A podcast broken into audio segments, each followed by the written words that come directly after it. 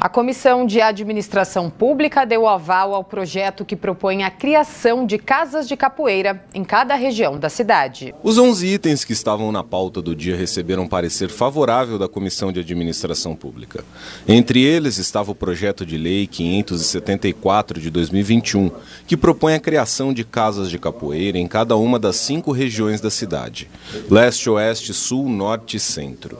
A proposta, de autoria do vereador Marcelo Messias e coautoria do vereador Gilson Barreto, presidente da comissão, destaca que os equipamentos serão instalados em local disponibilizado pelo poder público e se destinarão à divulgação, valorização e prática da modalidade. O vereador Gilson Barreto. A capoeira é cultura, é esporte, é lazer e hoje é uma realidade, principalmente, não só na cidade de São Paulo, mas em todo o Brasil.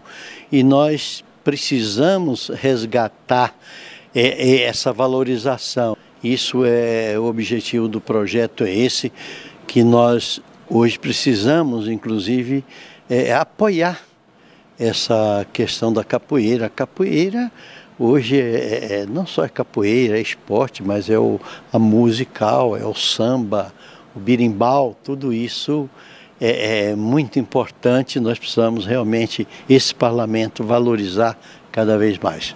Também foram aprovados projetos que tratam de impostos, boas práticas da administração pública, direitos trabalhistas, política ambiental, educação, cultura e economia.